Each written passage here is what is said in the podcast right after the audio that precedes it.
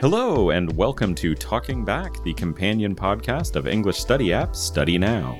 My name is Scott Pakarchik, and once a month I sit down with a guest and we select a few of the articles that appeared on Study Now and have a lighthearted discussion about them. So, before we get started on today's podcast, we need to give you an update on a wager between me and Steve from last week when we voted on the Kohaku or Kohaku Uta Gassen results. Um, I said that the red team was going to win, and Steve said the white team was going to win. I don't know if anybody watched, but the white team won. Did you watch it? I watched a little bit. I think I watched uh, like the first half hour or so. Mm, yeah, it wasn't. It wasn't mind blowing entertainment. No, no. Although I, am sad that I missed uh, the Kiss performance because because they performed with um, uh, Yoshiki, Yoshiki. Yeah, with Yoshiki, and like I think that would have been interesting to see the air guitaring that must have been going. I'm sure there's a whole lot of air guitaring. Yeah, and just to see like you know, yeah, the American rock and the Japanese rock together at the same time, I think that would have been interesting. Yeah. Um, however, the time has come. I need to concede and acknowledge that yes, your team won. Congratulations. Thank you. I carefully studied both sides and made a wise decision. I see. Yeah. I I did not. I just picked a team and went with it. But our bet was an item from the heated food section at the Kombini downstairs. So today I have brought you your American dog. Yes. There you go. Wow, thank you. I, I, don't know what to say. I have so many people to thank for this American dog. Um, first, I'd like speech, to thank speech, speech. Well, first, I'd like to thank the people at uh, Kohaku for uh, giving me the outcome that I wanted. Um, I'd like to thank all the participants. Snowman, of course, SixTONES. Um, oh, who am I forgetting? Jeez, I am going to forget somebody. Um, I'd like to thank my family for sticking by me through all this. I know it was a lot of hard work.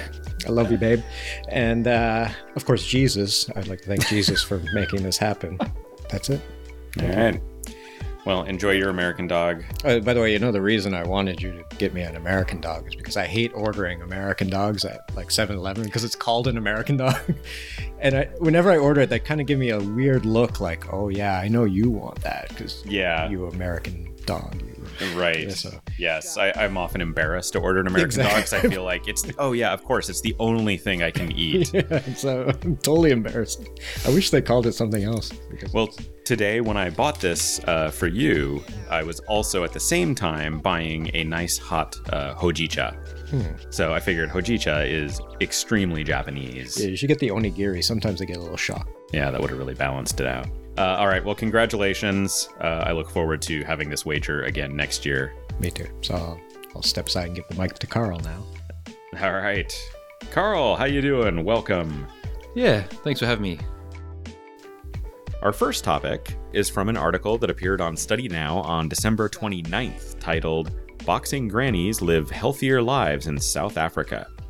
So, a group of women in their 60s, 70s, and 80s living in Johannesburg, South Africa, get together regularly for boxing training.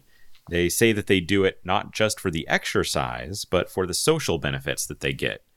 Uh, so I do want to start by saying that it is boxing training. They're not actually in there like punching each other like ah, crazy. it's disappointing, isn't yeah, it? Yeah, I'm sorry. I, I, kind of made it sound very exciting in the mm. in the podcast intro. Uh, that was just to grab people's attention. Okay. But yeah, so this is uh, it's just kind of a fun little mm. story. Um, yeah you know you hear a lot about research these days showing that especially as you get older that having strong social circles mm. uh, can lead to better health and longer yeah. life. Have you heard about that? Yeah, yeah, definitely. That's just something I think everyone needs, right?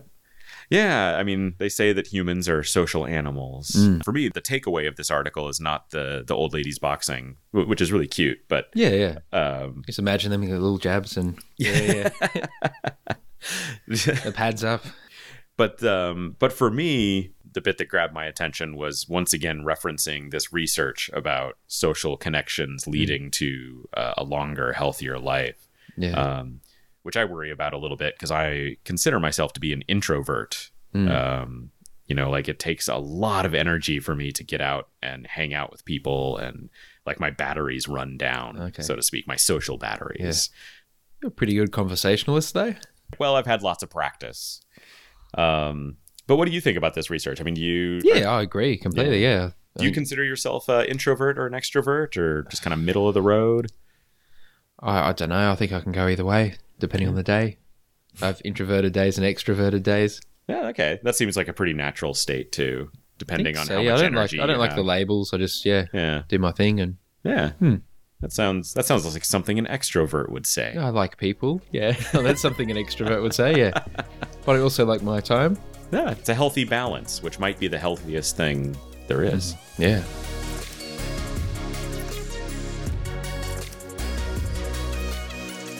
Our next topic is from an article that appeared on Study Now on December 3rd, titled Workplace Glasses Bans Spark Criticism. Several companies have come under criticism for discouraging or forbidding women from wearing eyeglasses in their place of work. Uh, the companies have given several reasons, such as saleswomen with glasses appearing cold, safety concerns, or obscuring the makeup worn by women in cosmetic sales positions. So yeah, this seems like it's kind of coming hot on the heels of the KuToo movement, uh, which was kind of a similar situation, but about women being uh, required to wear shoes. Whereas this one is about women being prevented from wearing glasses. So, what grabbed you about this article? Because this is interesting. Yeah, I think it's interesting. Um, yeah, I think it grabbed me because it was a little bit of a surprise at first. Oh yeah, how so? Just I'd never imagined that this kind of rule would be in place. Yeah, it does seem a little finicky. Yeah, But then after I thought about it, I thought, well, it does kind of make sense on some level, you know, like if someone has a piercing, for example, they might need to cover that in certain jobs. Um, people have to wear their hair certain ways. So I kind of understand maybe having the eyes obscured might be seen as undesirable by some employees who have dress standards that they want to uphold. Yeah, and that's fair enough. I mean, I think there's lots of jobs, you know, where yeah, and glasses in particular might be seen as you know a safety issue uh, or something like if they fly off or they, maybe they Yeah. could fall into uh, you know equipment or something like that. Or What were the jobs like? Was there like I think like cabin attendant or something? The uh, Study Now article mentioned uh, flight attendants, people in cosmetic sales. So what about like a male flight attendant? Would they be discouraged from wearing glasses as well, or Um, I mean, in theory, they should be because that one, uh, that example specifically was cited as a safety concern. Um, so if it's dangerous for women to be wearing glasses, you would think it would be dangerous for men to wear them as well. Um, I don't know. Like if, they're trying to reach and grab something and the glasses fall Yeah, off and or hit a passenger or something, suppose, Right, or if the plane starts having turbulence, you know, and the glasses fly off. onto their maybe. glasses, yeah. Yeah, um, yeah, I don't know.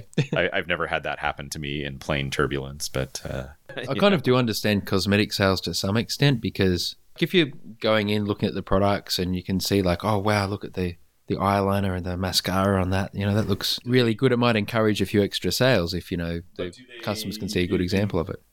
perhaps. But my understanding, I don't shop for uh, for cosmetics that often. Oh really?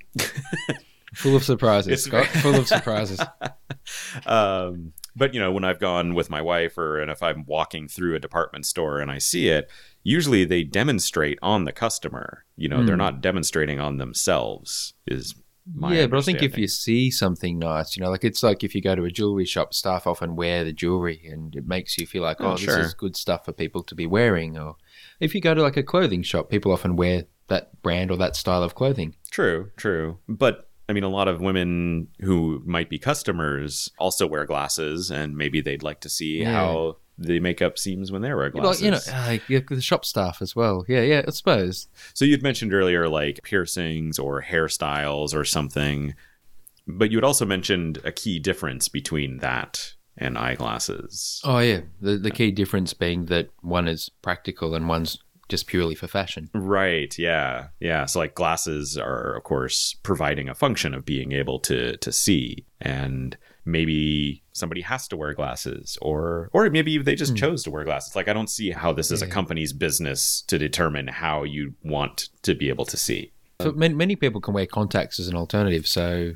Yeah, but so not it everybody. can be a bit of both. It can be a fashion choice. Right. They have fashion frames, and Mm. If someone chooses to wear glasses Mm. for whatever choice, if it's Yeah. a medical choice or Yeah. a fashion choice or whatever, uh, how can the company say now you have to invest money into wearing contact lenses or not seeing properly at your job.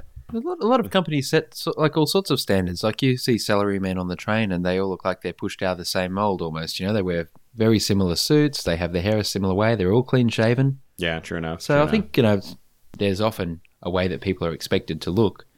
true enough. Uh, but I think maybe the key again, just getting back to the key point, is that it, it does need to be then equal between genders. Yeah. I think that that's what Yeah, it keeps yeah, coming sure, back for to. Like rules are rules. You know, a company is welcome to you know have an image if they want to promote an image, they're welcome to to do that. But yeah, it's got to be. You can't pick and choose who that applies Mm. to. I think everybody just needs to take a deep breath and relax and let people have a little bit more control over their appearance. Yeah, that'd be nice too. That would be nice.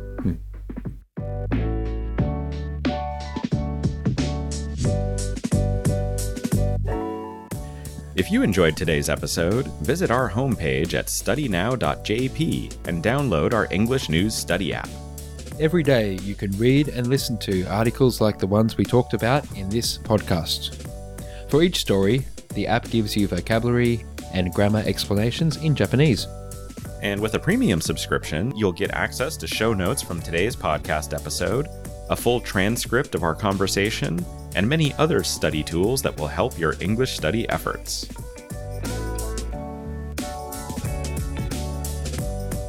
Carl, thanks so much for coming in and joining us again. Yeah, thanks. Yeah, thanks, Scott. And we'll uh, see you again for another episode sometime in the future. Sounds good. Okay. All right, take care. Thanks. Yeah, you too.